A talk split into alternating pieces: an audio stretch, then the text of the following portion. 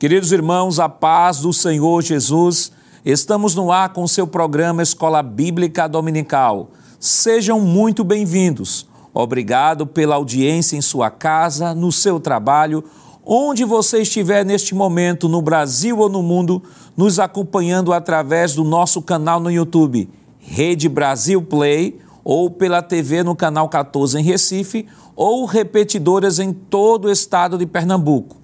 Compartilhe nossa programação em seus grupos de WhatsApp, em suas redes sociais, com seus amigos e familiares, para que todos sejam alcançados pela Rede Brasil. Hoje estudaremos a 11 lição com o título A Visão do Templo e o Milênio. E hoje contamos com a presença do evangelista, irmão Jonathan Lucena. A paz do irmão Lucena. A paz do Senhor, pastor Nando Jackson do auxiliar e professor irmão Jonas Santana, paz do seu irmão Jonas. A paz do Senhor, pastor Nadir Jackson. E do auxiliar e professor irmão Givanildo Hermano, paz do seu irmão Givanildo. Paz do Senhor, pastor, é um prazer estar aqui mais uma vez. Na lição passada, vimos a restauração espiritual de Israel que o profeta anunciou para o futuro distante.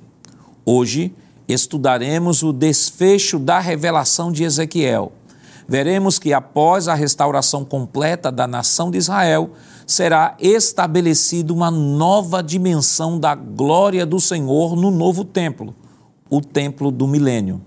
Pontuaremos que o registro da volta da glória de Deus aparece depois da descrição do templo, sendo parte das promessas divinas de restauração. Evangelista, por gentileza, é, qual o textual dessa semana? Pois não, pastor. O textual da lição diz o seguinte: E clamavam uns para os outros, dizendo: Santo, Santo, Santo é o Senhor dos exércitos, toda a terra está cheia da sua glória. Isaías capítulo 6, versículo 3. Irmão Jonas, qual, é, qual a verdade prática desta semana? Pois não, pastor. A nossa verdade prática diz: o ultraje à santidade divina traz destruição espiritual a santidade de Deus é a expressão máxima de sua glória. Irmão Givanildo, quais os objetivos da lição desta semana? Muito bem, a lição ela tem três objetivos. O primeiro é mostrar a revelação de Ezequiel após a restauração. O segundo é identificar o templo do milênio. E o terceiro e último, relacionar o templo do milênio com a santidade e a glória. A leitura bíblica em classe para a lição de hoje está em Ezequiel, capítulo 43, versículos do 1 ao 9. Acompanhe conosco. Então me levou à porta, a porta que olha para o caminho do Oriente. E eis que a glória do Deus de Israel vinha do caminho do Oriente, e a sua voz era como a voz de muitas águas, e a terra resplandeceu por causa da sua glória. E o aspecto da visão que vi era como o da visão que eu tinha visto quando vim destruir a cidade. E eram as visões como a que vi junto ao rio Quebar. E caí sobre o meu rosto. E a glória do Senhor entrou no templo pelo caminho da porta, cuja face está para o lado do oriente. E levantou-me o espírito, e me levou ao átrio interior e eis que a glória do Senhor encheu o templo. E ouvi uma voz que me foi dirigida de dentro do templo, e um homem se pôs junto de mim. E me disse: Filho do homem, este é o lugar do meu trono, e o lugar das plantas dos meus pés, onde habitarei no meio dos filhos de Israel para sempre, e os da casa de Israel não contaminarão mais o meu nome santo, nem eles, nem os teus reis, com as suas prostituições e com os cadáveres dos seus reis, nos seus altos, pondo o seu umbral ao pé do meu umbral, e a sua ombreira junto à minha ombreira, e havendo uma parede entre mim e entre eles, e contaminaram o meu santo nome, com as suas abominações que faziam. Por isso, eu os consumi na minha ira. Agora, lancem eles para longe de mim a sua prostituição e os cadáveres dos seus reis, e habitarei no meio deles para sempre. Queridos irmãos, estamos iniciando o seu programa Escola Bíblica Dominical, esta semana estudando a 11 primeira lição que tem como título A Visão do Templo e o Milênio. Na semana passada nós estudamos sobre a restauração nacional e espiritual de Israel e estivemos estudando este tema a partir do texto de Ezequiel capítulo 37.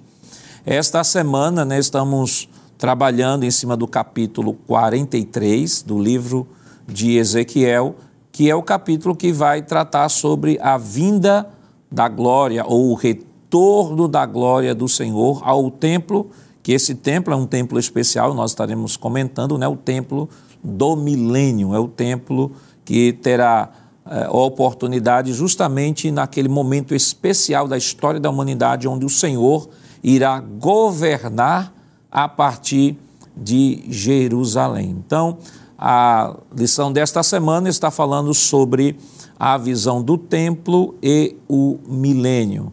Mas nós queremos lembrar também, irmão Givanildo, irmão Jonas e evangelista, que no próximo domingo, né, segundo domingo de dezembro, né, nós comemoramos o Dia Nacional da Bíblia. Aliás, esse dia ele foi celebrado, ele é celebrado no segundo domingo de dezembro e ele foi criado em 1549 na Grã-Bretanha. O Dia da Bíblia é um dia especial e foi criado para que a população intercedesse em favor da leitura da Bíblia. No Brasil, a data começou a ser celebrada em 1850, quando chegaram da Europa e dos Estados Unidos os primeiros missionários cristãos evangélicos. Porém, a primeira manifestação pública aconteceu quando foi fundada a Sociedade Bíblica do Brasil em 1948, no Monumento do Ipiranga, em São Paulo. Desde dezembro de 2001, essa comemoração tão especial passou a integrar o calendário oficial do país por meio da Lei Federal 10.335, que instituiu a celebração do Dia da Bíblia em todo o território nacional. Então, evangelista Lucena, é importante que o professor possa fazer menção disso, possa fazer a propagação dessa data que é tão especial, que é o Dia da Bíblia, porque sem ela nós não conheceríamos nada sobre Deus. Perfeitamente, pastor. É uma data célebre, não é, que faz parte do calendário oficial e como cristãos que somos, principalmente quem atua na escola dominical, tanto como aluno frequente, como professor, ele precisa destacar é, a importância desse dia, não é? onde se é rememorado a importância que esse livro sagrado tem para nós. E o que o livro, a Bíblia, a palavra de Deus, tem feito na vida das pessoas. E é importante não deixar passar batido, já que, diante de tantas investidas, historicamente falando, a Bíblia foi alvo de muitas perseguições, muitas dificuldades enfrentaram-se, não é? Por conta da questão da sua produção, da sua popularidade e do fato de elas ter alcançado milhares e milhares de pessoas, o estarmos de posse com a Bíblia é um milagre e a gente não pode deixar passar esse dia batido, não é? Fazer menção de forma muito célebre porque é um dia importante. Muito importante, né, irmão Jonas, não se pode deixar de falar sobre o dia da Bíblia ainda que o tema da nossa lição seja a visão do tempo e o milênio, mas o professor tem que reservar um momentinho ali para falar sobre a importância da escritura. Com certeza, pastor. Uma porque o próprio texto, o texto oficial, o livro texto da Escola Bíblica Dominical, não é a lição, é justamente a Bíblia, a palavra de Deus.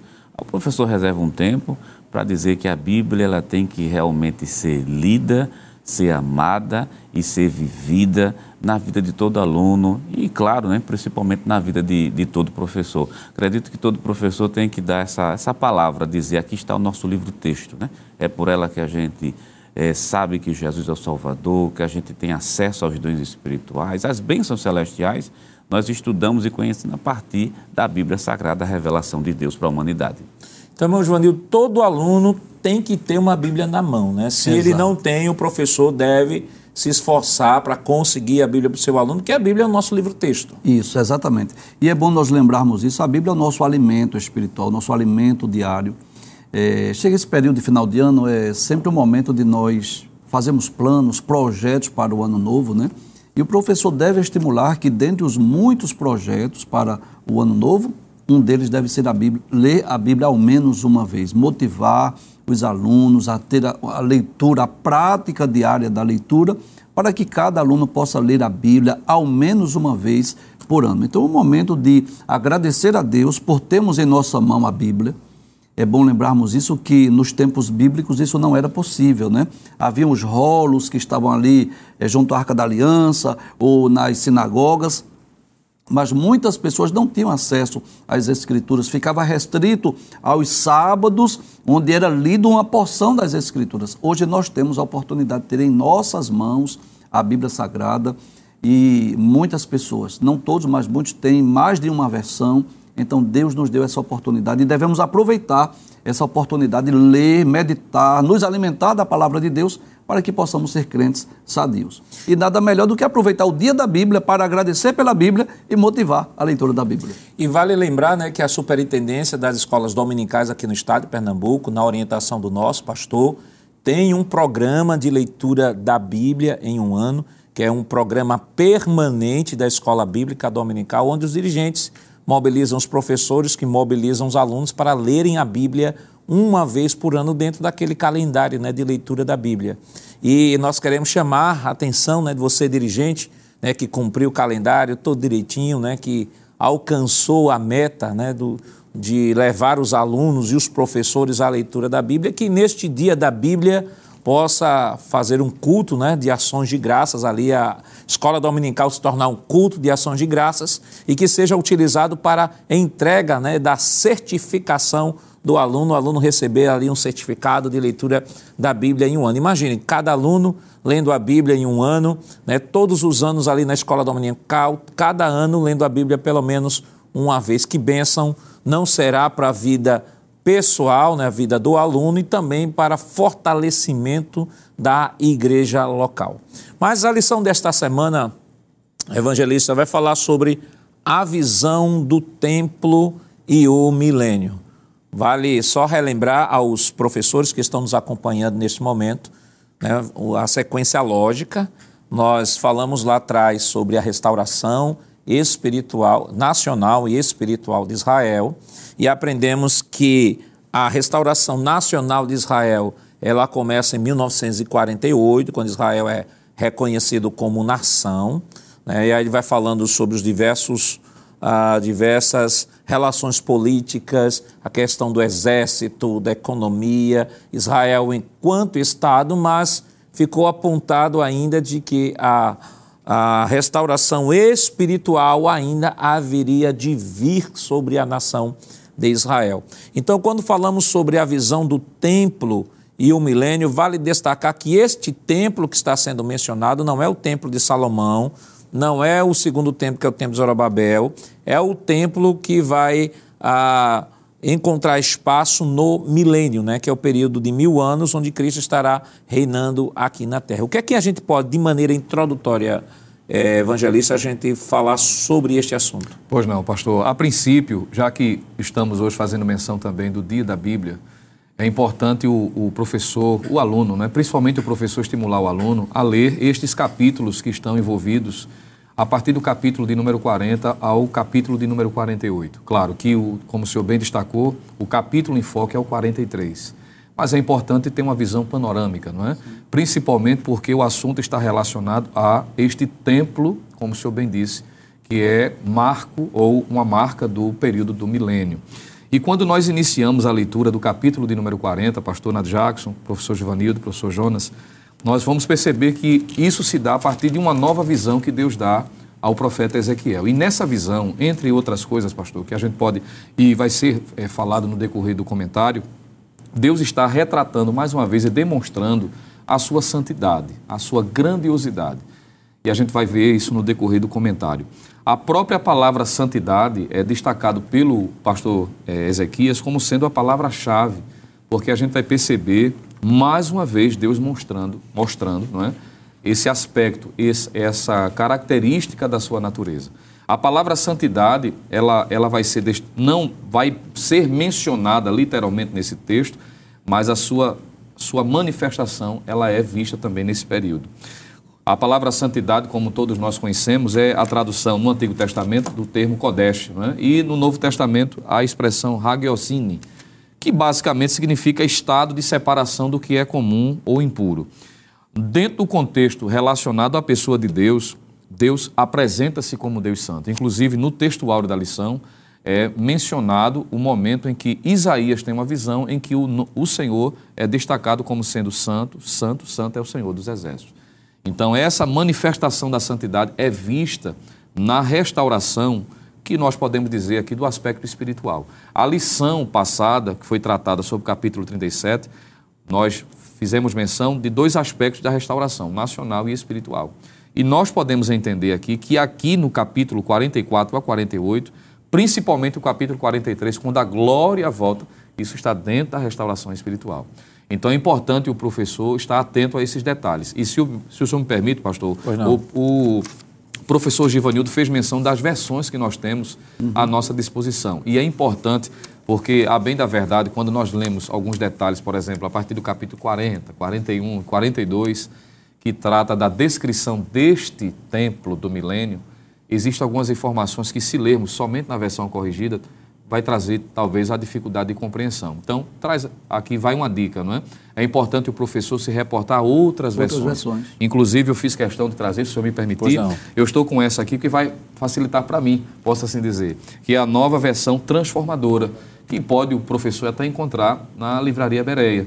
E quando a gente faz, por exemplo, a leitura do texto nessa versão, vai facilitar bastante. Por exemplo, se o senhor me permitir, para finalizar minha fala, quando lemos o capítulo de número 40, versículo 1, onde Ezequiel vai datar o momento em que ele teve a visão, na versão corrigida nós encontramos a informação seguinte: No ano 25 do nosso cativeiro, no princípio do ano, no décimo dia do mês, 14 anos depois que a cidade foi ferida, naquele mesmo dia veio sobre mim a mão do Senhor e me levou para lá. Aí quando a gente lê na nova versão transformadora, que é uma versão sugerida, você pode é, procurar a NVI, a NTLH, que é a nova tradução da linguagem de, de hoje, que pode ser utilizada também para facilitar, mas nessa que eu estou em mãos, diz assim: em 28 de abril, veja que ele já traz a informação de forma mais uhum. direta. No 25 ano do exílio, 14 anos depois da queda de Jerusalém, a mão do Senhor veio sobre mim e ele me levou para lá.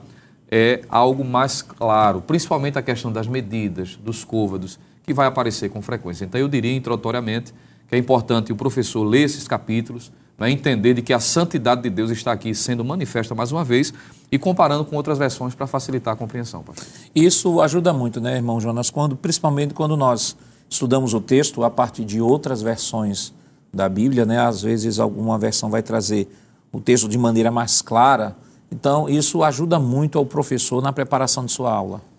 Com certeza, pastor, é necessário o professor ter várias Bíblias em casa de diferentes versões. A NTLH, a NAA, por exemplo, né, que é a Bíblia que o pastor Ezequiel vem tanto falando, principalmente na, nas, nas escolas bíblicas de obreiro, que facilita a compreensão.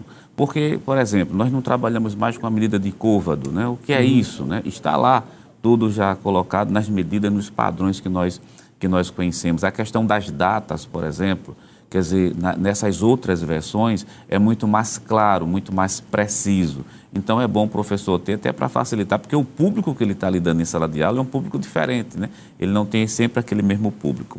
E fazendo menção ao capítulo 40 do livro de Ezequiel, versículo 1, só chamar a atenção do professor, porque já foi lido aqui pelo, pelo nobre evangelista, é a questão dos 14 anos, que diz assim, capítulo 40, versículo 1, e no 25 é, quinto do nosso cativeiro, no princípio do ano, no décimo dia do mês, 14 anos depois que a cidade foi ferida. Eu quero somente parar nessa expressão aqui, porque na aula passada nós falamos sobre Gog e Magog. E o capítulo 39 fala sobre Gog e Magog. Então, para quem vem acompanhando a leitura, está fazendo a leitura do livro de Ezequiel, pode, possa ser que ache que terminou a batalha de Gog e Magog e já comece justamente a, esse novo templo aqui. Não, não é bem assim. Veja que de uma visão para outra você vai ter um espaço aí de 14 anos. Por que isso é tão importante para a gente? Para não perder aquela sequência. Você tem os sinais, os sinais que antecedem a volta de Cristo, existe o arrebatamento da igreja, e antes do arrebatamento da igreja, como falou na aula passada, justamente a batalha de Gog e Magog, depois a grande tribulação, no finalzinho da grande tribulação, que a gente vai ter justamente a batalha do Armagedon, vai ter justamente o julgamento das nações viva, para depois iniciar o milênio, para não dar a entender, professor não quem está nos ouvindo, não entender que terminou Gog, já começa o novo templo. Não, existe esse período de tempo e foi muito preciso o texto dizer, 14 anos depois que vem justamente essa visão sobre o templo, né? Quando é que vai acontecer o novo templo? Período do milênio. E vale destacar, irmão, irmão Givanildo, que essa questão dos 14 anos é justamente do período da visão que ele estava, Isso. da visão anterior, né, da queda de Jerusalém, aí agora ele está falando dessa nova visão que Deus está trazendo. Então, essa lição desta semana vai tocar num assunto que é importante até esclarecer, ao professor e o aluno que está nos acompanhando neste momento, que é a doutrina do milênio. Isso. Né? Eu acho que é fundamental compreendermos a doutrina do milênio, sabemos é, saber que o método hermenêutico que nós usamos para entender o milênio é o histórico gramatical, ou seja, nós entendemos o milênio de maneira literal e é dentro desta régua que estaremos abordando todo o texto do profeta Ezequiel. Mas por que nós dizemos isso? Nós falamos isso porque existem outros, outras pessoas, é, outras escolas teológicas que abordam é, é, o milênio de maneira diferente. Por exemplo, os amilenistas, eles não creem no milênio literal, acreditam que o milênio começa no coração dos crentes e vai ter o seu ápice quando todo mundo vier à conversão, mas não é essa a visão que nós acreditamos, até porque, como dizem até muitos escritores, até reformados, sobre o milênio, dizem que ah, do primeiro ao terceiro século a igreja era milenista, né? ou pré-milenista. Né? A igreja acreditava perfeitamente no milênio literal e foi a partir de Agostinho né, que introduziu o amilenismo, em que começou a aparecer essa outra visão que não veio de maneira literal. Mas é importante que o, que o professor e que o aluno possa compreender, né, irmão Givanildo? Exatamente. A literalidade, literalidade, porque é possível que ele vá, de repente, pesquisar em outras fontes e dizer assim, olha, é literal ou é simbólica? Qual é a visão? A nossa visão, que é a visão bíblica, aponta para uma interpretação literal do texto. Isso. Quando nós lemos Apocalipse capítulo 20, versículos de 1 a 6 ou 1 a 7, nós vamos perceber que seis vezes a palavra de Deus vai falar sobre mil anos. Então nós cremos na literalidade o milênio é um período em que Cristo estará reinando na terra por mil anos. Então, no final da grande tribulação, por ocasião da batalha do Armagedon, Jesus desce dos céus com poder de grande glória e ele vem para julgar as nações e estabelecer o seu reino milenial. E é exatamente durante esse período dos mil anos em que Cristo estará reinando na terra, um período de paz, um período de justiça e um período também de restauração de Israel, que há a descrição deste templo aqui, onde será o lugar de culto, o lugar de adoração. Então, esse templo ainda, na verdade, é futuro e essa revelação aqui está falando de um tempo ainda que vai ocorrer na história da humanidade, quando Cristo estiver reinando sobre a terra. E vale destacar de que é, a questão do milênio, né, que, e esta lição que nós estamos tratando esta semana, é uma lição que vai estar perfeitamente em conexão com a lição anterior, que é a restauração nacional e espiritual de Israel. E poderíamos até dizer que esta lição vai falar justamente da parte uh, espiritual, da restauração espiritual de Israel, porque durante o milênio, né, a igreja do Senhor já vai ter sido arrebatada, sim, vai ter sim. passar pelo tribunal, tribunal de, de Cristo, Cristo, passar pelas bodas, bodas do, Cordeiro. do Cordeiro. Então, irmão Lucena, é preciso que o professor compreenda que esse período diz respeito a cumprimento das profecias de Deus, né, da palavra de Deus em relação à nação de Israel. Pois não, pastor. É, tanto é fato que o próprio texto da visão, a descrição que Ezequiel faz da experiência que teve, isso fica bem claro. Primeiro, que a literalidade do milênio quanto aos seus elementos e o templo propriamente dito. Isso é observado também no capítulo de número 40. Por exemplo, quando lemos o capítulo 40, o versículo de número 2, 3 e 4, nós encontramos essas informações que facilitam para entender a literalidade é? e também de que é uma experiência direcionada à nação de Israel. Está escrito assim: em visões de Deus, me levou à terra de Israel. Veja que ele está aqui contemplando, é uma realidade direcionada à terra de Israel. E me pôs sobre um monte muito alto, e havia sobre ele um, como edifício de cidade, para a banda do sul. Verso 3. E havendo-me levado ali, eis que um homem cuja aparência era como a aparência do cobre, tendo um cordel de linho, ou seja, tendo um cordel de linho na mão, e uma cana de medir estava em pé à porta. Versículo 4: Disse-me o homem, filho do homem, vê com os teus olhos e ouve com os teus ouvidos, e põe no teu coração tudo quanto eu te fizer ver, porque para tu mostrar foste tu aqui trazido Anuncia, pois, à casa de Israel tudo quanto vires. Então, estes versículos, pastor Jacques, fica claro. A literalidade da realidade aqui, claro, que ele está tendo uma visão, mas está contemplando algo que está a acontecer que de fato será literal, o templo propriamente dito. Uhum. E as dimensões serão é, tá aqui trazidas nos capítulos 40, 41, também 42. E é dito que é direcionado à nação de Israel. E o que é intrigante e é interessante destacar é o seguinte: que Israel tinha a responsabilidade, ou seja, Ezequiel, desculpe, tinha a responsabilidade de ver, de guardar no coração e transmitir tudo aquilo que estava a ver para a nação de Israel. O que Deus vai reiterar também no capítulo de número 43 e o versículo de número 10. Porque Deus está transmitindo a visão para Ezequiel, para que ele possa repassar também para os seus em seus dias, o que ficaria registrado também é, para as, as gerações posteriores. Capítulo 43, versículo de número 10. Tu, pois, ó filho do homem, mostra à casa de Israel esta casa, para que se envergonhe das suas maldades, sirva-lhe ela de modelo. Então veja que, por mais de uma vez, Deus está deixando claro, pastor Nadiax, a literalidade é uma visão, claro, é uma realidade espiritual que Ezequiel está contemplando, mas os fatos, o que Deus está mostrando é algo que vai acontecer literalmente. Haverá um templo, um templo literal, isso no período do milênio, e também isso diz respeito à nação de Israel. Para que não haja essa confusão, é muito importante fazer esse destaque, porque isso vai facilitar a compreensão. Para que as pessoas também, irmão Jonas, não possam pensar né, de que a igreja vai estar no milênio adorando nesse templo, adorando a Deus nesse templo, quando na verdade a descrição é de uma realidade é, direcionada, como o texto já deixou claro aí, para a nação de Israel, que Deus haverá, Jesus haverá de governar a partir de Jerusalém, e haverá outras nações, que é um, é um assunto que pode também ser tratado dentro deste, dessa lição. Por isso, professor da escola dominical, para não somente para essa, né, para todas as lições, mas acredito que para essa seja bem fundamental, é ler o texto bíblico com o aluno e deixar de maneira muito clara, porque nós temos, pastor, diversas linhas argumentativas por aí, dessas uhum. linhas teológicas. Na internet tem de tudo. Então, qual é o posicionamento que nós temos aqui? Nosso posicionamento não vem simplesmente da imaginação, não é uma opinião particular.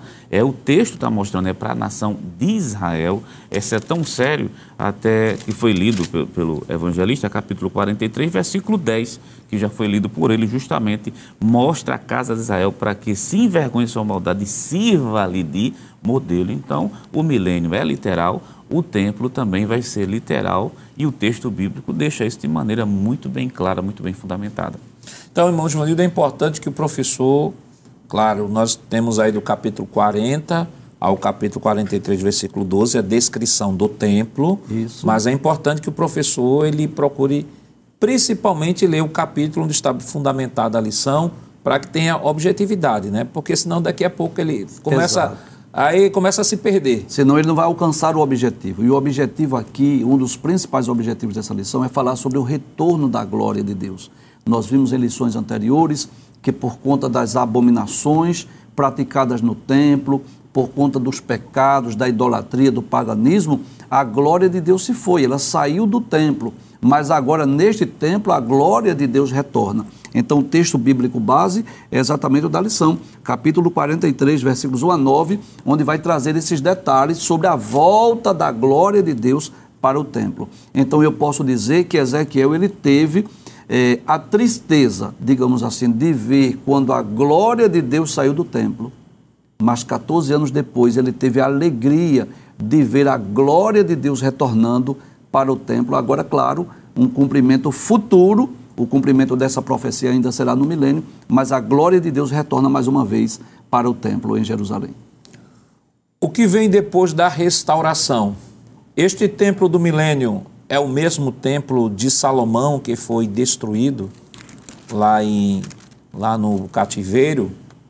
Ou esse templo, será que é o mesmo templo que foi também destruído no ano 70 depois de Cristo? Como é que nós podemos entender esta revelação? Mas isso nós estaremos comentando depois do nosso rápido intervalo. Voltamos já.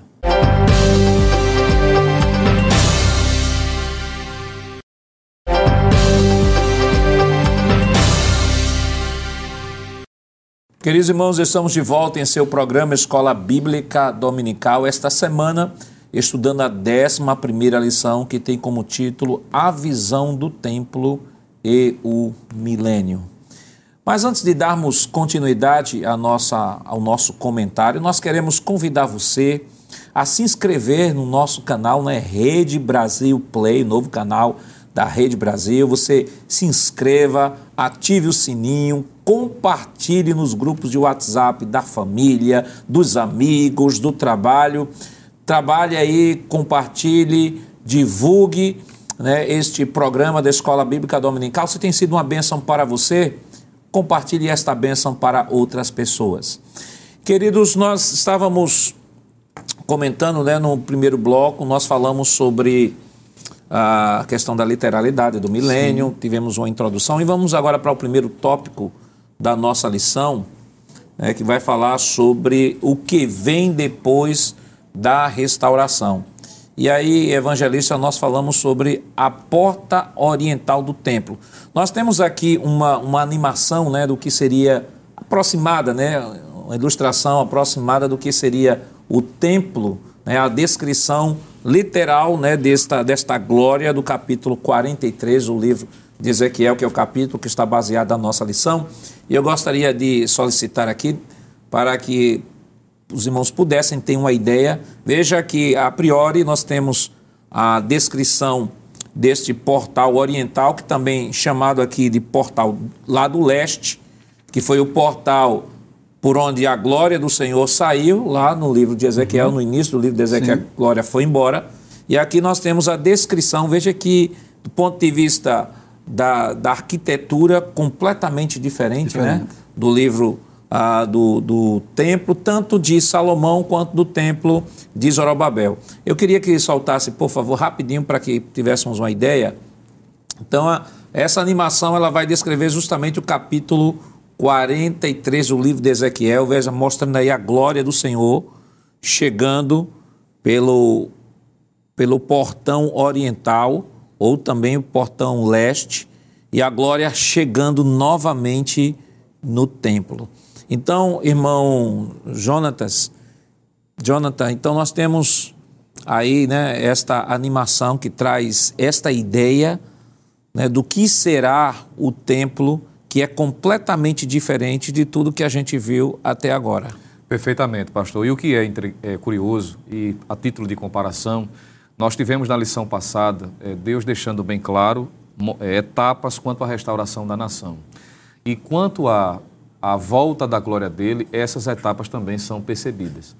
Assim como Ezequiel teve no Vale de Ossos Secos a visão em que, a princípio, os ossos se juntaram, cada osso ao seu osso, vinham a, a carne, os nervos, as peles, a pele do corpo, e não tinha o Espírito, e depois veio o Espírito completando a ação divina, da mesma forma em relação ao templo, não é? porque se percebe o templo sendo descrito, não é? com os seus compartimentos, com as suas dimensões, dentro de uma estrutura totalmente diferenciada do convencional, e ele traz a informação que é o capítulo de número 43, que poderíamos dizer que é a cereja do bolo, não é? que é o que vai fazer a diferença. A diferença. Tempo. Então, da mesma forma como aqueles ossos que se juntaram, formando os corpos novamente, não tinham espírito, e sem o espírito não teria vida. Né, vida e não teria utilidade, é como se Deus estivesse também nos ensinando de forma muito clara que o que faz a diferença, claro, a essência não só da vida humana, não só da realidade do templo, é a sua presença, é a glória voltando para dentro do templo. Inclusive, no capítulo de número 43, que é o texto-chave, o texto base dessa lição, Deus faz questão de dentro dessa descrição futurista não é, que Ezequiel tem, ao ver a glória retornando, Deus deixar claro do seu interesse, do seu desejo e o que é importante para a vida daquela nação. Capítulo de número 43, versículos 6 e 7 diz assim: E ouvi uma voz que me foi dirigida de dentro do templo, e um homem se pôs junto de mim, versículo 7, e me disse: Filho do homem, este é o lugar do meu trono e o lugar das plantas dos meus pés, onde habitarei no meio dos filhos de Israel para sempre.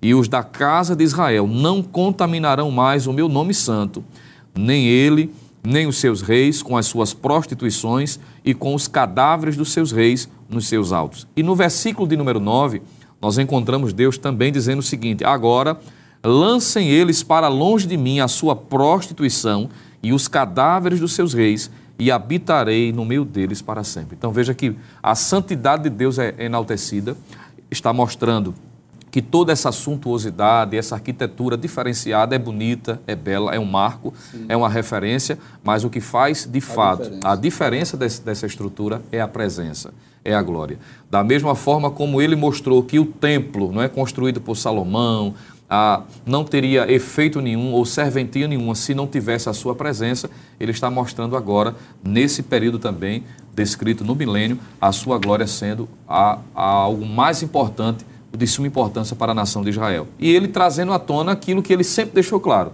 que é o desejo de habitar, de estar presente. Então isso fala da restauração, por isso que os capítulos estão, de alguma forma, interligados, claro, mostrando momentos diferenciados da história da nação mas que os princípios ficam evidentes. E se eu me permite, pastor, até para o professor é, não ficar apenas trazendo informações, que é o que a gente tem sempre é, recebido essa orientação do nosso pastor através da superintendência, é que não ser apenas informativo, mas aplicativo. Isso. Há uma ótima oportunidade para relembrar, assim como vimos na lição, nas lições anteriores, que o que é importante é a presença. Se não for a presença de Deus, o que seria de nós, Isso. não é? Alguém pode ter status, alguém pode ter é, uma intelectualidade muito invejável, algo admirável, mas se não tiver a presença de Deus, é só aparência, é só arquitetura. Mas a essência, de fato, é a presença, o que Deus deixa claro que tem interesse de manifestar no meio do seu povo.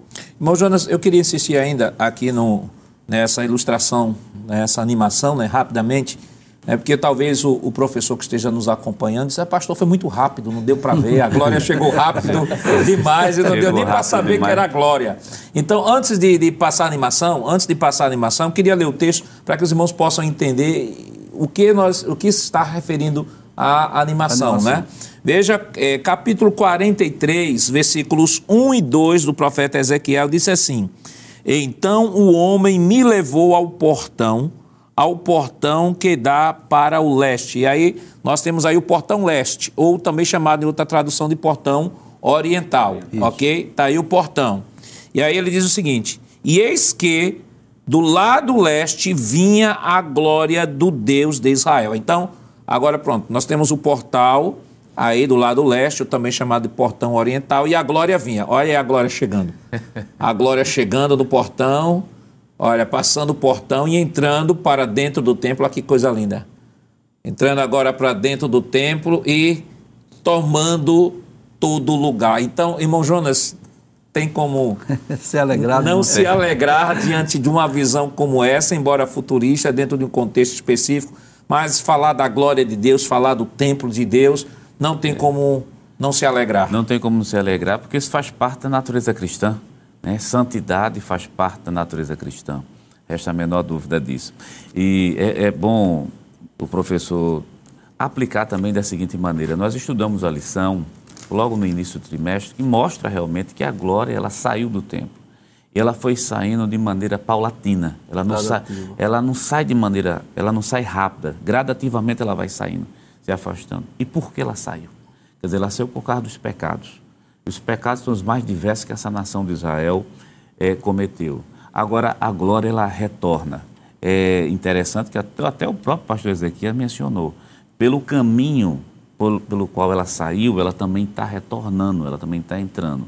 Então, o que é que significa isso? Não estou sendo aqui alegórico. Significa que Deus gosta das coisas direitas, corretas. Deus não veio por outro caminho. Então, qual era o caminho que Israel tinha que é, seguir era o caminho da santidade. era o caminho do abandono da idolatria. Então é por esse caminho que a glória vem. Uhum. É por esse caminho que Deus se aproxima, que se a gente se guiasse esse caminho da santidade, abandonar o pecado, a glória vem justamente por aí. Então é por isso que o texto foca tanto, olha, foi por esse caminho do norte que a glória saiu. Agora é por esse caminho que a glória também está voltando. Porque o caminho é um só, é o caminho da santidade para que a glória esteja entre nós. Irmão Givanildo, nós temos ainda o tópico, o primeiro tópico da nossa lição, né? nós já falamos sobre o portal, a, a porta oriental do templo. Temos agora as três observações importantes e a, as reminiscências. O que é que a gente pode comentar? Muito bem, então isso está no primeiro tópico, né? ainda no segundo subtópico. É, essas três observações importantes, ela está no versículo de número 2, né?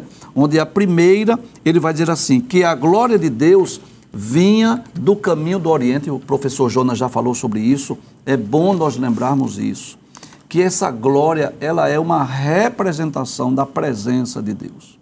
Eu gostaria de relembrar aqui é, o que ocorreu lá no tabernáculo. A glória de Deus se manifestou, isso está lá no capítulo 40, versículos de número 34 e 35 do livro do Êxodo, né? Quando houve a inauguração do tabernáculo, capítulo 40, versículos 34 e 35, a glória de Deus se manifestou. Ela se fez presente, não é? Diz assim a palavra de Deus: Então a nuvem cobriu a tenda da congregação e a glória do Senhor encheu o tabernáculo. Então, essa glória que enche o tabernáculo é como se Deus estivesse aprovando aquele lugar de culto, aquele lugar de adoração. Então, não basta ter um lugar de culto, é preciso que tenha a aprovação de Deus. Nós vamos perceber que essa glória, é, no segundo livro das Crônicas, capítulo de número 7, quando Salomão constrói aquele templo, não é? no versículo de número 16, vai dizer que essa glória se manifestou mais uma vez.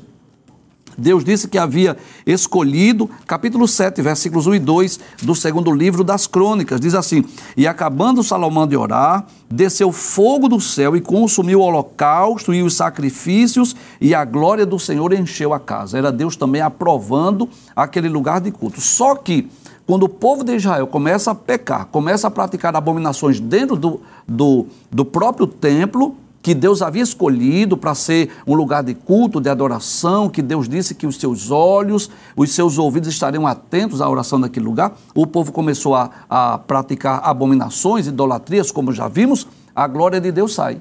E agora, nessa ocasião, a glória de Deus vai voltar. Então, no versículo 2, a primeira lição que nós, nos chama a atenção aqui, é essas três observações. A primeira, o professor Jonas falou, que vinha pelo caminho do Oriente. A segunda é que a terra resplandeceu por causa da sua glória. Diz assim: e a sua voz era como voz de muitas águas, e a terra resplandeceu por causa da sua glória. Ou seja, houve o reflexo da glória de Deus. Então, nessa ocasião do retorno da glória de Deus, que ocorrerá de forma literal no futuro, durante o milênio, a terra vai resplandecer. E isso nos leva, nos faz pensar naquela visão de Isaías, não é? Capítulo de número 6 do livro de Isaías. É um texto bem conhecido que nós sempre lemos em cultos missionários, né, onde dá-se ali a vocação, o chamado de Isaías para o ministério profético, quando Isaías vê os serafins ao redor do templo, né?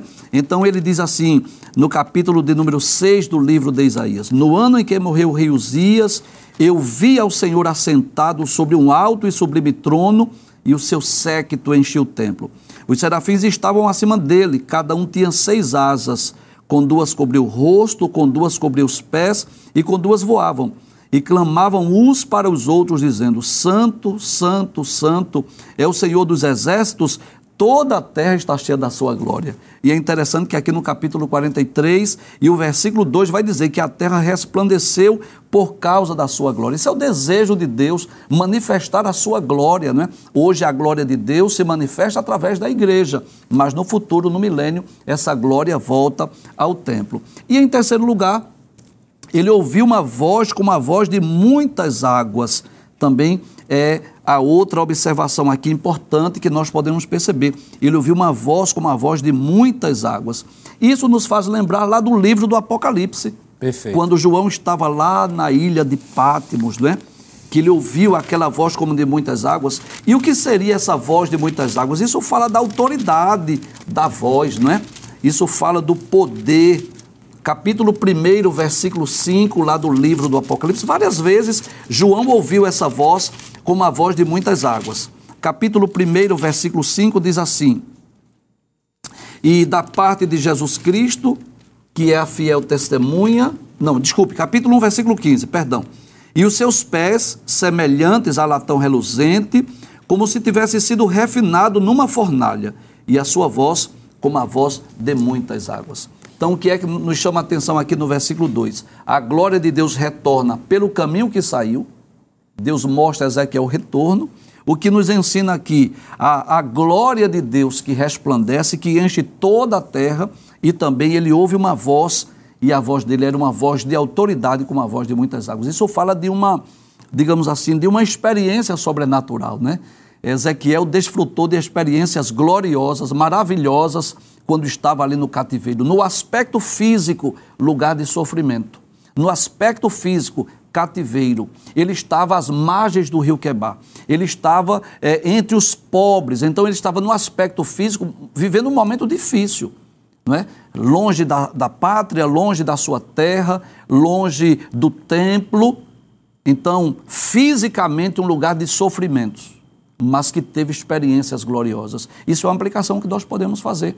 Às vezes, Deus permite que nós estejamos no deserto, às vezes, Deus permite que estejamos no cativeiro, às vezes, Deus permite que passemos por situações é, difíceis, de provas, de lutas, de adversidades, mas muitas vezes nesses desertos da vida, nós temos um encontro com Deus, Deus revela a sua glória, nós temos experiências sobrenaturais. Então, a, aquela experiência de, de, Ezequiel foi uma das experiências mais gloriosas que nós podemos comparar com as experiências de Daniel e com as experiências do próprio João lá na ilha de Patmos. Então, em meio a essas circunstâncias adversativas, que era o cativeiro babilônico, Deus manifesta, Deus revela a sua glória. Claro que o cumprimento dessa profecia ainda é futuro, ainda será no milênio.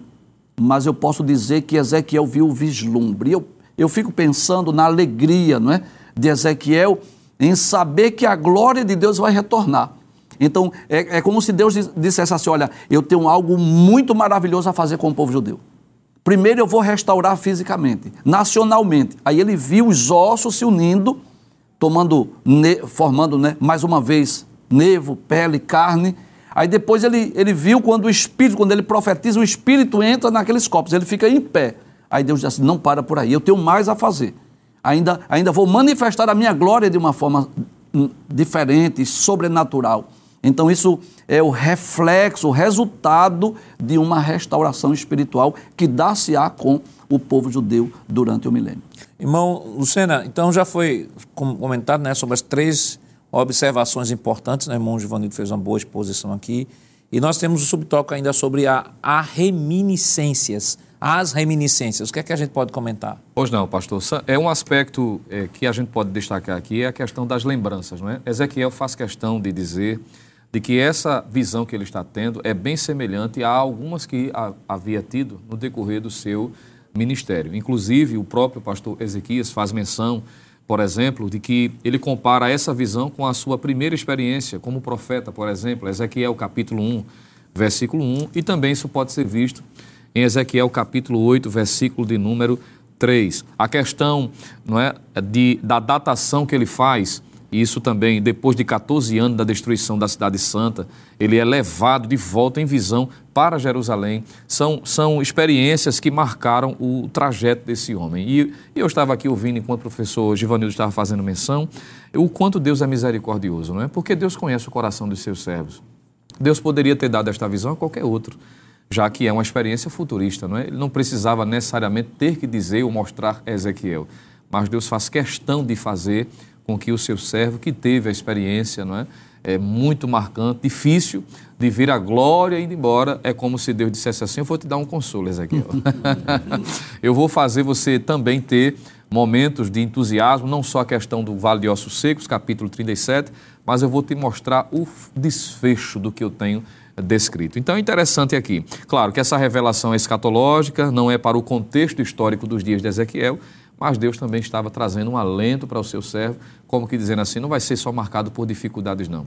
Eu sei que tu estás sofrendo um bocado aí, usando uma expressão bem nordestina, mas eu vou trazer também a, sua consciência, a sua mente, o que eu tenho para fazer. Isso é interessante porque Deus conhece a nossa estrutura, diz o Salmo 103, não é? O, o salmista diz que Deus conhece a nossa estrutura e como um homem que ama a Deus, que ama o povo de Deus, foi consolador ver aquela nação, não é? ainda que de forma futurista, mas contemplar como se já estivesse acontecendo em seus dias o que Deus tinha para fazer. É como se Claro, se, se fôssemos fazer uma entrevista agora com Ezequiel, dizendo assim, Ezequiel, se tua história parar somente aqui, ele dizia, eu estou feliz porque contemplei não é, a restauração do meu povo e a grandiosidade de Deus e a sua graça em não desistir de nós.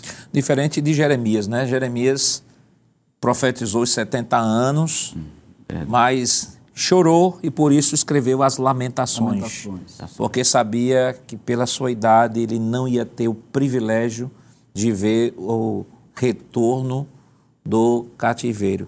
E o evangelista falava aqui, irmão Jonas, sobre a questão do consolo.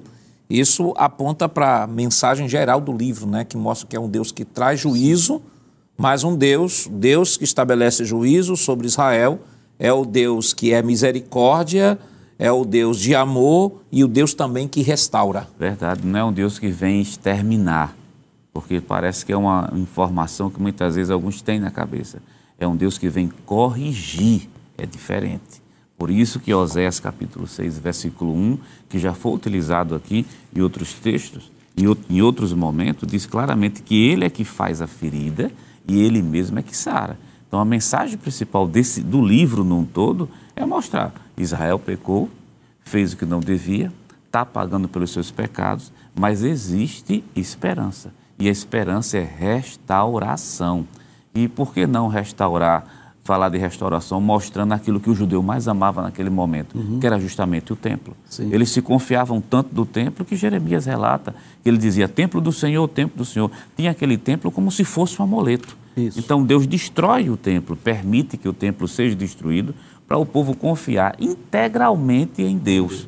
E lá na frente, Deus disse, olha, essa geração talvez não vê, não vai ver mas lá na frente vai aparecer um novo templo. Mas por que isso? Porque as alianças que Deus fez com Israel estão de pé. A aliança davídica está de pé, a aliança abrâmica está de pé, a aliança da possessão da terra. Todas as alianças estão de pé. Mesmo que aquela geração de Ezequiel não visse, mas as gerações posteriores têm o consolo de dizer: vai acontecer. E o Deus que deu a revelação a Ezequiel no rio Quebar sobre o seu juízo. Isso. É o mesmo Deus que está dizendo, como disse o evangelista, né? Eu Ezequiel, vou eu vou restaurar. É, eu vou restabelecer. Vou restabelecer porque eu sou Deus fiel. Exatamente. E nós vamos perceber que nós estamos estudando exatamente essa terceira e última parte do livro que fala sobre essas promessas de restauração. Então, Ezequiel foi levantado por Deus também com esse objetivo não só para explicar ao povo o motivo do castigo, o motivo do juízo, o motivo do cativeiro, mas também mostrar que no devido tempo Deus iria restaurar. E é claro que nós vamos perceber que essa restauração, pelo menos nacional, ela já ocorreu, né? Israel já está na sua pátria, mas ainda falta essa restauração espiritual que ela ocorrerá no final da grande tribulação, quando Jesus descer sobre as nuvens do céu com poder e grande glória, que o povo judeu vai reconhecer Jesus como seu verdadeiro Messias, e no período do milênio, quando as doze tribos serão trazidas mais uma vez para habitar em Jerusalém, aí a glória de Deus retorna, né? Então Deus será mais uma vez o centro da adoração para o povo judeu. E nunca mais, nunca mais o povo vai se envolver com paganismo, com idolatria, porque a glória de Deus vai voltar para o templo depois dessa restauração espiritual. E vale fazer aqui uma pontuação, né, que pode ser que tenha algum professor que diga assim, mas está é, falando só de Israel, Israel, Israel. Alguns chegam a dizer, não, Israel e a igreja é a mesma coisa.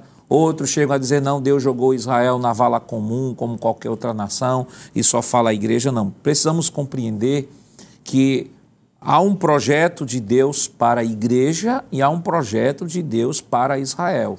Há promessas nas Escrituras que Deus destinou à igreja e há promessas que Deus destinou a Israel. E só relembrando o que nós estudamos na semana passada, né, aqui nós estamos falando, nós estamos falando de Israel com todo israelita, nós estamos falando do remanescente, como Paulo descreve lá em Romanos, no capítulo 11. Então precisamos fazer essa diferenciação. A promessa que Deus fez lá a Abraão, que saiu reafirmando através dos outros dos outros servos de Deus ao longo da história, é o Deus que estará cumprindo literalmente estas promessas neste período agora da restauração completa de Israel. Mas vale ressaltar de que haverá sim judeus que não se, se submeterão haverá sim os judeus que se, é, se perderão, ok? Não quer dizer que é por, por ter a identidade judaica que será salvo, que Paulo deixa isso claro lá em Romanos 2, né? Diz que o verdadeiro israelita não é aquele que é da carne, mas aquele que é do espírito. Então vale destacar isso. Então é importante, professor, que você tenha isso claro em sua mente. Deus tem um projeto para Israel e o milênio Milênio é o projeto de Deus para Israel e a igreja nesse período, como já mencionamos aqui, a igreja né, ela passou pelo processo do arrebatamento, a igreja foi para o tribunal de Cristo, a igreja entrou nas bodas do Cordeiro e neste momento, no milênio, Cristo voltará, voltará para implementar o seu reino aqui na terra e a descrição da profecia diz respeito a Israel. Mas qual a característica deste templo que o faz diferente de outros? E qual a característica desta dispensação que o faz diferente de outras? Mas isso nós estaremos comentando depois do nosso rápido intervalo. Voltamos já.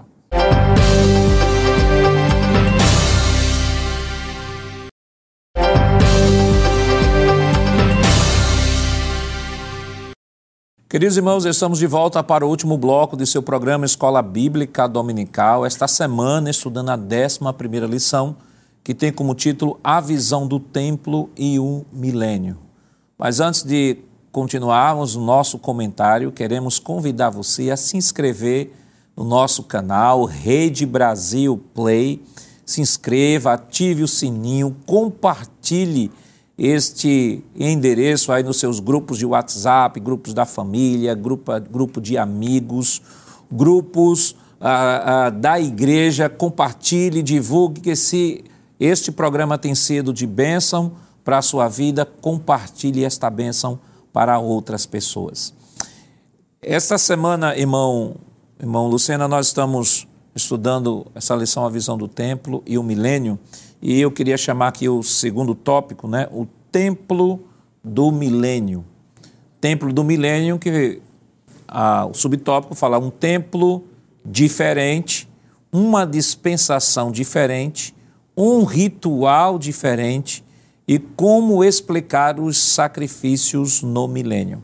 Então, nós vamos, nesse instante, trazer uma revisão né, de tudo quanto temos estudado durante este trimestre Gostaria de chamar aqui a, a tela né, os templos, os templos, né, só para que os irmãos possam ter uma ideia, né, estar relembrando de todo o conteúdo que nós estamos estudando durante este trimestre. Então nós temos aqui o templo, o primeiro templo, né, o templo de Salomão.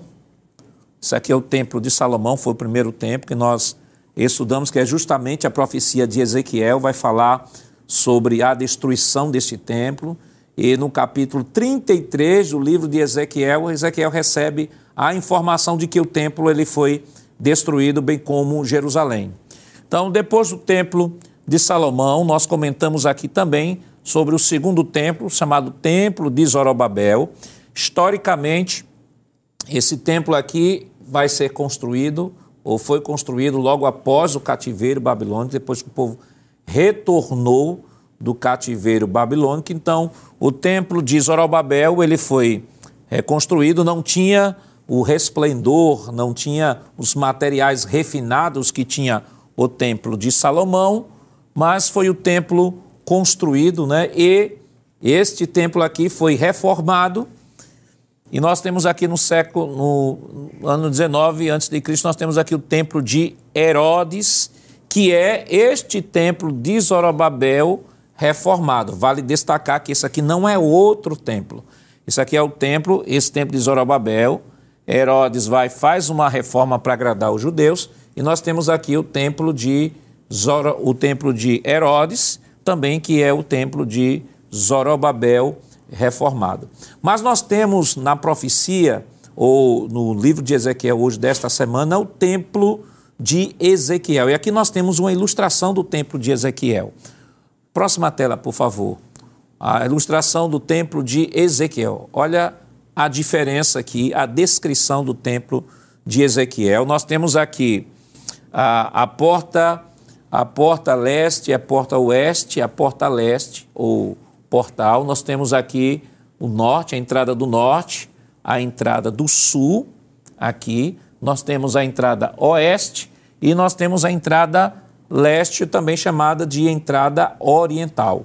Foi justamente por, este, por esta porta aqui que lá no templo de Salomão a glória do Senhor saiu, e é justamente por esta porta aqui que a glória do Senhor ele retorna como nós vimos naquela animação.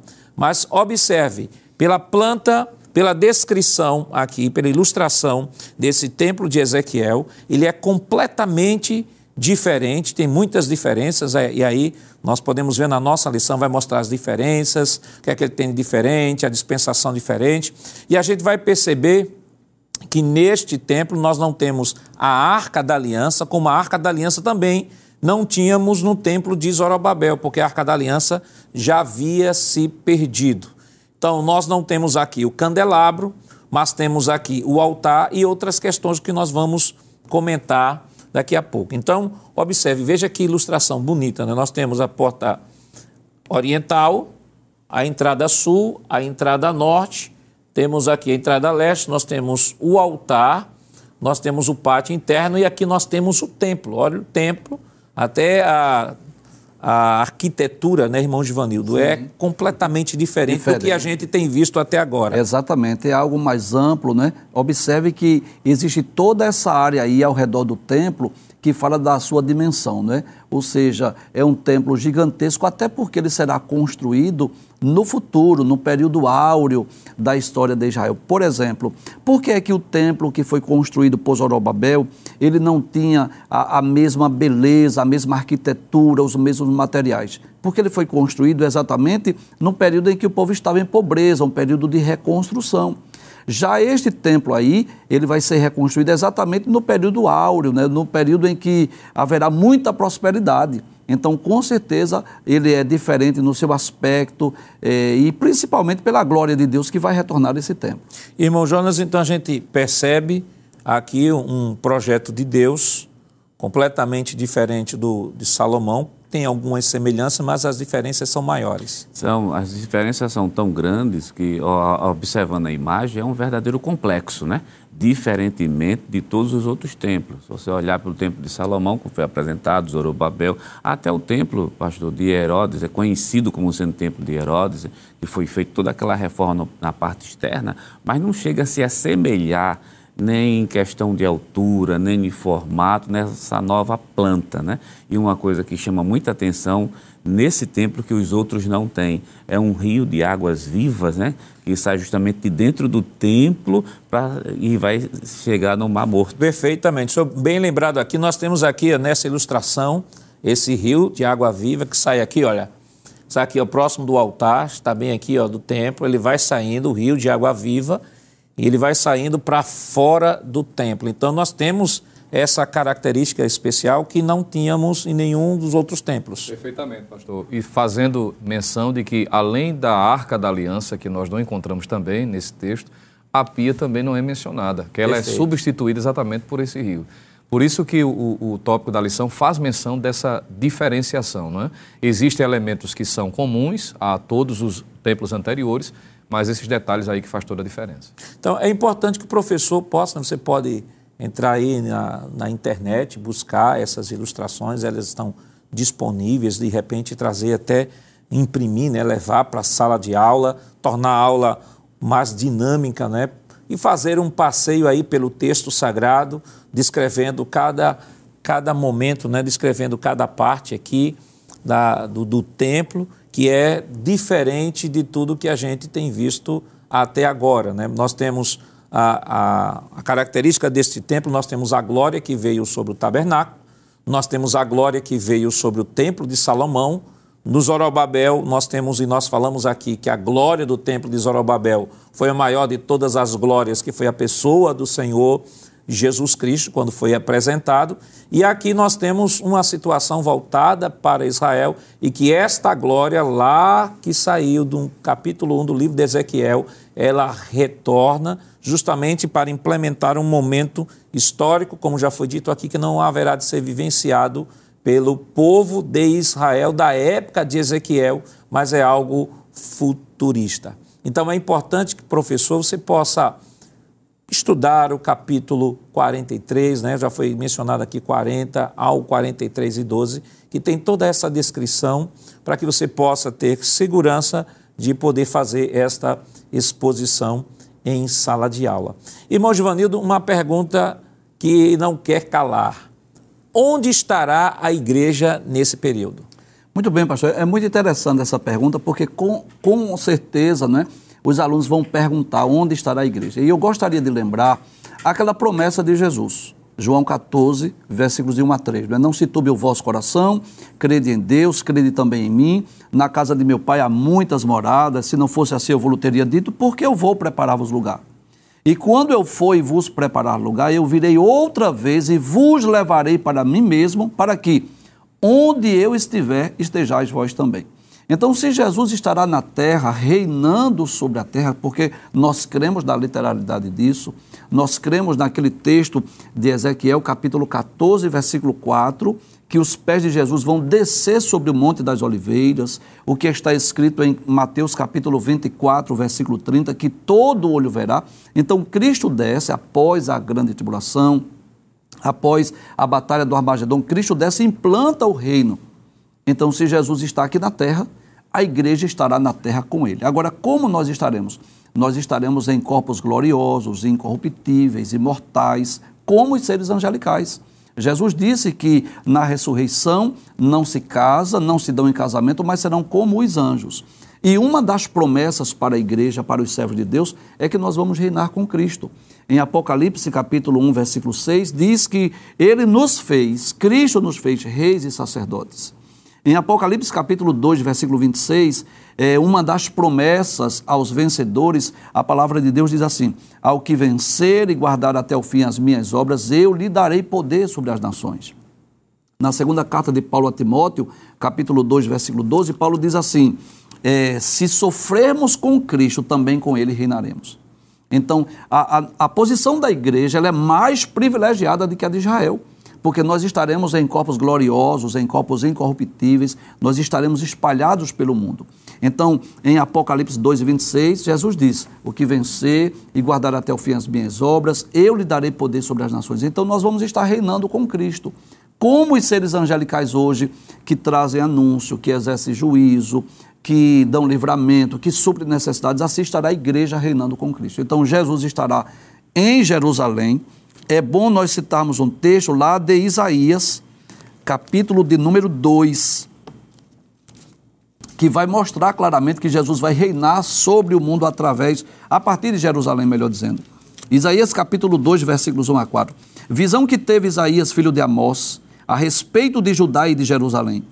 E acontecerá nos últimos dias que se firmará o monte da casa do Senhor no cume dos montes, e se exalçará por cima dos outeiros, e concorrerão a ele todas as nações.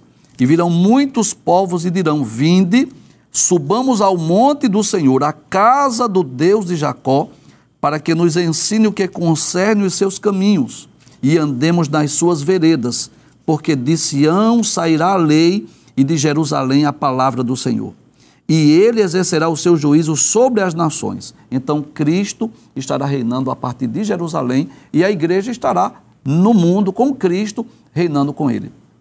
Então, eu posso dizer que a posição da igreja no milênio é ainda mais privilegiada do que o judeu do que o israelita. Os judeus, os israelitas, serão súditos do reino. Nós não seremos somente súditos, nós estaremos reinando com Cristo. E é interessante, pastor, nós lembrarmos né, que o título da lição não é a visão do templo do milênio, é a visão do templo e o milênio. Então, o momento é oportuno, tanto para nós falarmos sobre o templo, mas falarmos também dessa dispensação, que é um evento escatológico, que nós cremos na literalidade, onde Cristo estará reinando sobre a terra. Nós já falamos aqui em outros programas que a história da humanidade é, é marcada por fracassos. O primeiro administrador dessa terra, que foi Adão, ele fracassou. Ele comeu do fruto que Deus havia proibido. E mesmo que Deus levantou líderes, é? Deus chamou os patriarcas, os, os reis, por exemplo, nós vamos perceber que a história dos reis de Israel, ela também foi marcada por fracassos. Dos 42 reis de Israel, apenas 10 foram bons reis. A maioria foram reis maus, ímpios, cruéis, que levaram o povo ao paganismo. E é como se o, o próprio Deus, o mesmo Cristo que veio à terra, que tomou forma humana, e disse assim: Eu vou mostrar a vocês o exemplo, como vocês devem viver. Jesus vai descer agora para dizer assim: Eu vou ensinar como vocês devem reinar. Então, Jesus, quando veio ao mundo, ele é o nosso modelo, nosso padrão.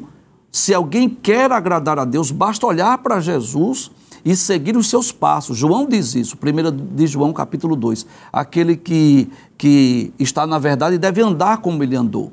E agora Cristo voltará como modelo de um administrador. Ele vai ensinar como é um, um, um verdadeiro reino teocrático. Jesus estará reinando e aí sim haverá paz, haverá justiça, haverá prosperidade, haverá progresso. O, o, período do reino milenial será um período de tantas bênçãos que os homens não vão guerrear. Os homens, em vez de gastar dinheiro é, com materiais bélicos, com armas, com mísseis, com granadas, vão investir na lavoura, na agricultura. A palavra de Deus deixa, deixa isso bem claro. Até mesmo a ferocidade dos animais ela será extinta. A Bíblia diz que o, o leão vai comer palha como boi. Então será um reino é, que vai alcançar todo o mundo. Claro, a nação mais privilegiada do mundo será Israel, porque de Sião sairá a lei, mas todo mundo será alcançado pelos benefícios do reino do Messias e a igreja estará reinando com Cristo, né? espalhados pelo mundo como os seres angelicais, em corpos gloriosos e incorruptíveis, nós estaremos reinando com Cristo. É assim que nós cremos. Evangelista, algumas, algumas pessoas, né, para tentar é, descredibilizar a interpretação literal do milênio, elas evocam justamente a descrição dos sacrifícios que serão realizados no milênio. Inclusive, está no subtópico 4 do tópico 2 da nossa lição, que o pastor Ezequias coloca assim: como explicar os sacrifícios no milênio. Então, algumas pessoas pegam isso aqui e dizem assim: olha, se haverá sacrifício, então está anulando toda a obra de Cristo na cruz do Calvário, porque Cristo morreu por nós e tal. Mas esse argumento é, é muito fraco, considerando, eh, como o próprio pastor Ezequias coloca aqui, que aqueles sacrifícios eles não têm o sentido de serem realizados porque se está esperando um Messias que Sim. virá. Até porque o Messias estará presente. Isso. Na verdade, é mais como um memorial, memorial. para lembrar de todas as promessas e do cumprimento daquelas promessas, justamente ali no milênio da manifestação do Messias. Perfeitamente, pastor. E acreditamos que essa é a interpretação mais coerente, não é? O texto é claro. Quando lemos o capítulo 43 e seguimos a leitura, por exemplo, dos versículos 23 ao 27, Deus dá especificações quando, como deve ser esse sacrifício. Então, entender isso aqui como um simbolismo, como algo alegórico, eu acho que é forçar, me permita, como dentro da minha limitação, é forçar o texto, não é? Agora, o que se entende, claro, que esses sacrifícios não serão para alcançar o perdão, para alcançar as benesses, eles já estão desfrutando. É simplesmente uma questão de exposição, de trazer a memória, de trazer o reconhecimento de forma pública. Já aqui já foi destacado na animação que o senhor fez menção, no próprio, é, no próprio layout aqui do templo, né, que é descrito, se percebe a ausência de alguns elementos, exatamente porque se cumpriu não é? Tudo apontava para o próprio Cristo. E o Cristo presente, manifesto, não é? Como Messias prometido, já desceu em glória, já está, Sim. não é? Já estabeleceu o seu reino. Então não se faz necessário entender de que esses sacrifícios serão para alcançar o perdão, mas simplesmente, como diz aqui o próprio pastor Ezequias, como um memorial, um sacrifício é, a, a, apresentado como memorial, assim como a ceia do Senhor é celebrada, diz o próprio comentarista aqui, faz referência a Mateus capítulo 26, versículo 29. Então, nada fere entender dessa forma. Eu queria, inclusive, lembrar a questão do Cordeiro Pascual, né? Então, quando é celebrada a Páscoa entre os judeus, que é morto aquele cordeiro, ele é um memorial daquilo que ocorreu no passado, de uma libertação, né? da ocasião em que eles foram libertos lá do Egito.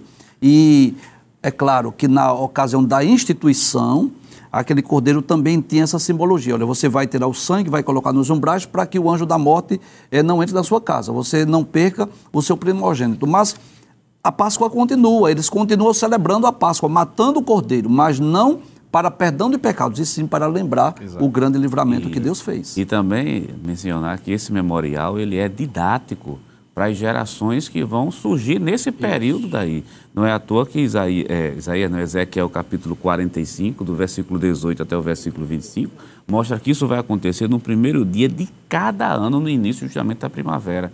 É algo, é um memorial e é também didático, né, para as gerações que vão surgindo ao longo aí desse período do milênio. A gente fala geralmente, né, fala assim, mil anos, né, parece que é, é parece... parece que é mil dias, né? Uhum. É. Só que precisamos entender que é um tempo considerável, né? Uhum. É um tempo considerável. É, o Brasil tem o que 522 anos, né? Aproximadamente. 522 anos aproximadamente. E aí nós temos mil anos mil anos que o governo de Cristo será implementado. O nosso tempo já, já correu, né? foi muito rápido, né? Então, nós queremos, é, evangelista, o que, é que a gente pode tirar aqui desta lição para orientar o professor que nos acompanha? Pois não, pastor. Eu apenas relembraria aquilo que sempre está sendo mencionado nos programas, principalmente desses textos que trazem muitas informações, não é? É, ter o cuidado, claro, de trazer a descrição, informações, mas sem passar o tempo inteiro somente com informações. Porque a, a grande beleza das Escrituras é como o apóstolo Paulo diz em Romanos capítulo 15, versículo 4. Ele diz que tudo aquilo que foi escrito para nosso ensino foi escrito. Então o professor deve lembrar da necessidade, claro, de trazer informações, descrever, trazer esses detalhes que são importantes para a compreensão, ler os versículos, mas sobretudo trazer a aplicação para que não se termine a aula e o aluno esteja dizendo assim, o que é que isso tem a ver comigo? Ora, Exato. principalmente porque diz respeito a algo do milênio. A igreja vai estar, em dado momento da período da grande tribulação, não vai estar aqui, vai estar no céu. Quando eu voltar, eu já vou estar em glória, não é? Já estarei com Cristo em glória aqui na terra. Como é que fica? O que é que isso tem a ver comigo? Mas trazer essas aplicações. Como já foi mencionado aqui, com muita riqueza pelos companheiros que comentaram de forma tão maestral. Irmão Jonas algumas palavras que o professor tem que deixar bem claro para o aluno que, é, são, que são princípios. Nós vimos aqui, princípio da santidade. Quer dizer, foi por causa da santidade que a glória realmente volta. E aí temos o tópico né, da santidade e glória, né? São as duas palavras, né? São as duas palavras, santidade. Santidade e glória vão andar junto. Porque no momento que se abandona o pecado, Claro, a pessoa está se chegando mais perto de Deus. Sim. Então, essa palavra santidade tem que estar tá muito frequente na lição, dizer ao aluno que ele tem que andar correto diante de Deus. A outra palavra também chama-se restauração. Deus está dizendo: Eu vou restaurar vocês. Quer dizer, existe esperança para aquele que está caído. Essa, essa a aplicação também pode ser feita. Há pessoas que estavam conosco, se afastaram, foram para longe, perderam os benefícios da salvação. Mas se voltar para Cristo, isso tudo é restaurado novamente. A gente consegue ver esse, esses princípios, né? Tem vários, mas a santidade e a restauração são, são dois que saltam aos olhos quando a gente estuda essa lição. Bom, Givanildo. É, Deus sempre desejou habitar com os homens, né? Capítulo 25, versículo 8 do Êxodo, Deus disse assim: Me farão um santuário e habitarei no meio deles. Então, esse retorno da glória, bem como o reinado do Messias, não é nada mais, nada menos do que a presença de Deus entre os seres humanos. Então, essa lição também aplica, tem essa aplicação. Deus trazendo a sua glória e Cristo habitando entre os homens. Além né, da, da aplicação é, evangelística né, que essa lição pode ser feita. Né? Mas, claro, as profecias diz respeito a Israel, isso é fato. Né? A interpretação é única, mas a aplicação é múltipla. Né? Você pode extrair desta lição né, o, o contexto evangelístico, a mensagem de restauração, convocação ao arrependimento, as pessoas como Israel estavam se sentindo sem esperança, achavam que Deus os havia abandonado, e isso descrito na lição anterior como os ossos sequíssimos, mas Deus foi e restaurou, e aqueles ossos que não tinham valor, que não tinham aparência, se tornaram um grande exército e Deus soprou-lhes o Espírito. Então é importante para você, professor, estar trazendo ao seu aluno esta palavra de esperança. Talvez tenha algum aluno lá na sua sala que, por questões da vida, por problemas, por dificuldades, se sintam muitas vezes desprezados, se sintam sem esperança, ou muitas vezes não tenham mais nem ânimo né, para caminhar, para buscar a presença de Deus. E esta é uma oportunidade para que você possa trazer uma palavra de ânimo para o seu aluno, mostrar que o Deus da restauração, o Deus do avivamento, o Deus que traz vida, ele continua restaurando, ele continua perdoando, ele continua manifestando o seu amor e a sua misericórdia para com todos os homens. Que Deus continue lhe abençoando em nome de Jesus. Queridos irmãos, depois de uma lição tão boa, né, vamos orar ao Senhor, pedindo a Ele a sua bênção sobre cada um de nós. Irmão Jonas, por gentileza, faça a oração. Sim, Senhor, pastor. Vamos orar, vamos buscar o Senhor da glória. Pai eterno, Rei da glória, queremos te agradecer, pois estamos aqui, meu Deus, para ouvir a tua voz por intermédio da tua palavra. E nesse momento nós queremos te pedir por cada professor Abençoa teus filhos que estarão à frente de cada classe para ministrar essa lição. Que teu Espírito Santo guie, comande e que nós possamos, meu Deus, aplicar tudo que nós aprendemos na nossa vida prática. Queremos te pedir nesse momento, pelo teu servo, pastor presidente, José Alves, o homem de maior responsabilidade sobre essa igreja. Usa de misericórdia, ajuda teu servo. Tem misericórdia de nós e recebe a nossa gratidão. No nome santo, justo e poderoso de Jesus. Amém. Chegamos ao final do programa. Hoje estudamos a 11 lição com o tema A Visão do Templo e o Milênio. Semana que vem estudaremos a penúltima lição com o título Imersos no Espírito nos Últimos Dias. E esperamos contar mais uma vez com sua audiência. Lembrando que o programa Escola Bíblica Dominical vai ao ar na TV toda sexta-feira às 21h30 e no sábado às 16 horas também está disponível no formato de podcast no Spotify e em nosso canal no YouTube, Rede Brasil Player. Acesse o canal, se inscreva, ative o sininho e compartilhe a nossa programação. Obrigado por sua companhia e até o próximo programa. Que a graça do nosso Senhor Jesus Cristo, o amor de Deus nosso Pai, a comunhão do seu Santo Espírito estejam com todos hoje para todos sempre. Amém.